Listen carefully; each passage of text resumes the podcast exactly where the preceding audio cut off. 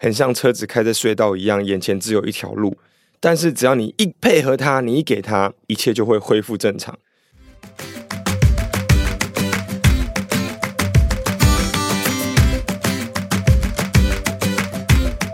爸爸妈妈们，大家好，欢迎收听梦梦爸爸。这是一个分享带孩子经验、探讨教育理念的平台。今天呢，我们要来讨论的就是有关于我们幼儿的权力争夺。OK，那这个呢，通常是在两岁之后会遇到的一些问题，哈，常常会遇到的问题。日常生活中呢，不管是对家庭、工作、朋友啊，我们每天都在沟通，但沟通的主要目的呢，可能是想要说服对方。或者是让对方来认同我们的想法，采纳我们的意见。当我们想要一个东西的时候啊，我们一定会想尽任何的办法去得到它。那家里的宝贝们也一样，他们会想尽任何的办法来得到更多的控制权。有的时候是因为他长大了，或者是他对于工具、物品、事情有所好奇，想要用自己的方式去尝试。嗯，有的时候有可能是有特别的欲望、特别的需求，所以想要拥有更多的控制权。孟母非常重视规律 （routine） 生活作息呢，我们尽可能的保持有一定的规律存在。梦梦在车上睡不着，所以我们一直到梦梦快要三岁的时候，我们才增加出远门的频率，让他偶尔周末可以不用睡午觉。不然我们呃每个周末其实都是一个很正常的作息，比如说早上会起来吃完早餐之后，我们出去外面散散步、玩一玩，中午呢一定会回来睡午觉。那两点起床之后吃个点心，然后我们就不会出太远的门了，就在附近晃一晃。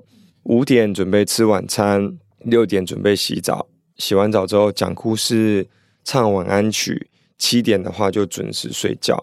但现在其实越来越难了，因为这个小魔头开始想要这个，想要那个，不要这个，不要那个，就会诶觉得生活作息好像因为他的控制而失去了那个规律。以前起床的时候，我们可以帮他准备好衣服、裤子，穿好之后，然后准备就出门了。现在呢，起床啊，开始就要说我要穿粉红色的洋装，我要搭配蓝色的 T 恤在里面，然后穿到一半，他又说我要换 Mickey Mouse 的衣服，我要换这个的裤子，点点点点点，然后半个小时就这样飞过了，然后我们出门的时间就这样变短了。到了客厅呢，我们准备好水壶要出门了。他就跟我们讲说：“我要这个水壶，不要那个水壶。”哇，然后你来我往，就开始在那边选水壶。那吃早餐的时候呢，就开始说：“我要这个颜色的碗，我要那个颜色的汤匙。”就这样来来回回，哇，每天的 routine，我们的作息就因为他的选择、他的控制权而改变了。其实这样说起来，觉得我们还算是蛮有耐心的吼，每天这样子陪他，这样度过那么多疯狂的选择。当不给他选择的时候呢，会发生什么事情？一切卷土重来，衣服全部脱掉，裸奔给你追，水壶故意丢到地板上啊，然后碗推来推去，汤匙挥来挥去，反正只要不是他要的，他就会造反，很像车子开在隧道一样，眼前只有一条路。但是只要你一配合他，你一给他，一切就会恢复正常。但不对啊，我们不可能被你控制着啊！因为没有得到你想要的，你就崩溃，谁受得了？以后长大也不可能每天或者每一件事情都符合你的需求，都是你想要的东西。那其实幼儿时期约一岁，刚会走路的这个成长期啊，孩子会开始喜欢有自己的控制权，在家长的眼中可能会觉得是一种反弹或者一种抵触，但其实是一种学习的发展过程。是一个很健康、很健康的一个发展过程，所以我们要让它发生，我们不要去阻止它。但我们呢，不需要百分之一百的被它控制住哈。孩子需要的是架构和支持，从中得到安全感。那直接跟他说不可以，直接跟他说不行，他们是没有办法理解为什么的。但给予孩子一些框架、一些架构，然后在这个架构的过程当中，他可以填充一些小小的细节。在填充这些细节的同时呢，他们是得到家长的认可跟支持的。那这样的一个方法可以化解很多与孩子之间的冲突。我等等呢会举一些例子分享给爸爸妈妈们，可能会更清楚我在说什么。但当孩子开始跟我们发生抵触，想要有一切的掌控权的时候啊，爸爸妈妈们一定要记得这两个步骤。第一个步骤呢，就是要保持冷静。那作为父母的我们呢、我们有多一些的掌控权，有多一些的权利，所以重要的事情呢，由我们来做决定。第二个步骤呢，就是给予小的选择，提供孩子两个可以接受的选项。比如说，现在在吃饭，午餐时间，你可以问孩子：你想要红色的碗，还是你想要选黄色的碗？那碗的颜色呢，对于父母影响并不大。我们重点是想要希望他把午餐吃完，所以选这两个碗对我们来讲一点都没有关系。这里呢，帮爸爸妈妈们整理了一些范例哈。那哪一些是爸爸妈妈们可以拥有的掌控权？然后爸爸妈妈做了决定之后，要怎么样让孩子可以填充一些细节，让他们感受到，诶，他们也有决定的权利。爸爸妈妈们可以做的决定，比如说睡觉的时间，睡觉时间是不可以改变的，然后这个是由爸爸妈妈们来做决定的。哪些东西先吃，哪一些东西吃饱了再吃，这也是我们可以做决定的。那生活上呢，因为一些安全的状况或一些安全的情况下啊，比如说我们用剪刀剪食物啊，这个是我们来做决定，因为剪刀可能还有点危险。那在停车场不可以乱跑，这也是我们爸爸妈妈们可以做的决定。所以让孩子们知道说，这些是不可能改变的，因为安全或者因为种种因素，所以这些是你不可以改变的。但孩子呢，在这一些重大的决定里面，他们是可以拥有决定权的。比如说，睡觉时间到了，我们一定要睡觉。但是呢，孩子们可以选择他想要读几本故事书，或者是想要读哪一本故事。那哪一些东西先吃，哪一些东西吃饱了之后再吃，孩子们呢，可以帮我们决定，就是吃饱之后他点心想要吃什么。比如说葡萄干、蔓越莓干，或者是水果等等等等。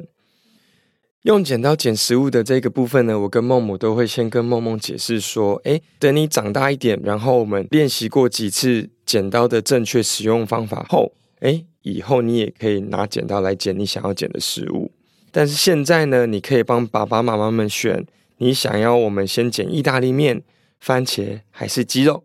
在停车场，因为安全的关系，所以我们会让他选择说你要牵手还是抱抱。那如果他当下是没有办法马上做决定的，那最简单的方式就是你要妈妈抱还是你要爸爸抱。这些简单的例子呢，其实可以慢慢的延伸到更多的事情，比如说玩玩具的时候，或者是在公园玩完，我们准备要回家了，或者是洗澡的时候，这些由我们大人啊来做最重要的决定。然后呢，在这些重要决定的里面，一些小小的细节，可以让小朋友来填充一下，做他们觉得。诶，有掌控权的决定。那刚刚呢，分享了一些案例啊，这边呢有几个诀窍，希望可以帮助到爸爸妈妈们。第一点呢，就是当孩子啊已经面临权力争夺的时候，就是已经跟你起争执的时候，不要给予开放式的问题。比如说，吃饭时间到了，然后我们问他说：“你想要吃什么？”这个问题啊，真的是太广了，他可能给你任何的答案。那当他的答案是你不想要听到的，比如说我想要吃冰。这个时候、啊，你的争执的那个点就会越陷越深。那再拿另外一个例子来说，哦，睡觉时间到了，权力斗争的这个情况开始发生了。然后你问他说：“你准备要睡觉了吗？” 那这种问题呢，对他们来讲，其实真的没有太大的意义哦，反而会让你们的争执越陷越深。那我们呢，可以跟他说：“我们现在睡觉，还是你要五分钟后睡觉？”通常啊，这个还蛮管用的哈，因为。他要么就是选现在，要么就是选五分钟后。那他选五分钟后，其实对家长来讲没有太大的损失，因为我们主要的目的是要他睡觉嘛，所以五分钟来换两个小时，其实是还蛮值得的。第二个诀窍就是，当孩子面临权力争夺的时候啊，我们不要给予他多于两个的选项，因为太多的选择反而会变得更困难，他们没有办法马上做决定。这个我们实际上有操作过哈，我们有一天在梦梦早上起床的时候啊，我们平常都会给他两个的选择嘛，比如说你上半身有两个选择，你想要穿什么；下半身你有两个选择，你想要穿什么。那有一次呢，我们就尝试看看，给他三个选项，然后 真的他花了两倍的时间来做选择，而且。这个时期啊，孩子的大脑才刚学会做决定哈，并没有很厉害，所以我们不用刻意的去难倒他，我们给他两个决定就 OK 了。那为什么我们要那么注重孩子的权力斗争呢？竟然可以用一个 podcast 来讨论这件事情。爸爸妈妈们一定要知道哈，我们要让孩子啊感受他是家中的其中一员，让孩子感受说他是有发言权的。一整天下来，他是有很多事情是在他的掌控之中，他是可以控制的。那我们为了减少纷争啊，其实爸爸妈妈可以主动在日常生活中给予他更多的选择，比如说在比较矮的架子上放一些适合他的玩具，让他去做选择；或者是我们出去外面吃饭的时候，爸爸妈妈们可以带一些静态的玩具或一些游戏带在身边，以防孩子提早吃完饭想要离开餐桌的时候啊。可以给予他不同的选择，让他静下心来去玩。主要就是安全的议题嘛，因为不想他在餐厅里面跑来跑去。每天的穿着呢，其实也是一个很好的机会，让小朋友有决定权、有掌控权。那一个孩子呢，自己决定的穿着啊，是可以看得出他的个性的。时尚啊，穿搭这是自由的，所以爸爸妈妈们反而可以放手的，让他们自己去发挥。OK，那我们今天呢，探讨的议题就是孩子的权力争夺，这是一个非常正常的成长过程。但是呢，爸爸妈妈们一定要静下心来掌控大局，在掌控大局之后呢，让孩子拥有释放权力的机会。所以，我们一定要很确定我们的目标是什么。我们的目标是要把饭吃完，我们的目标是要准备睡觉，洗完澡然后要上床睡觉，这就是我们的目标。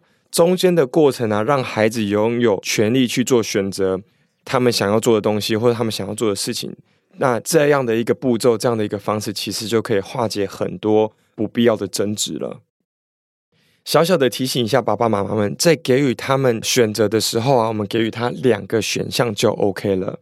那在生活环境当中，其实我们可以摆设多一点的玩具，或者是多一点可以操作的东西，让他们去做选择。所以他一整天下来，他是可以拥有掌控权的，他可以决定他想要做的事情。孩子们的安全感是建立在有架构、有支持的成长环境当中，让孩子有发言权，让孩子有掌控权，让他感受说他是家中的一员。那这个是非常非常重要的。OK，那今天呢，分享的这些案例跟方式啊，希望可以帮助到爸爸妈妈们去降低我们跟孩子之间的争吵的这些状况。好，谢谢爸爸妈妈们的收听，我们下集再见喽，拜拜。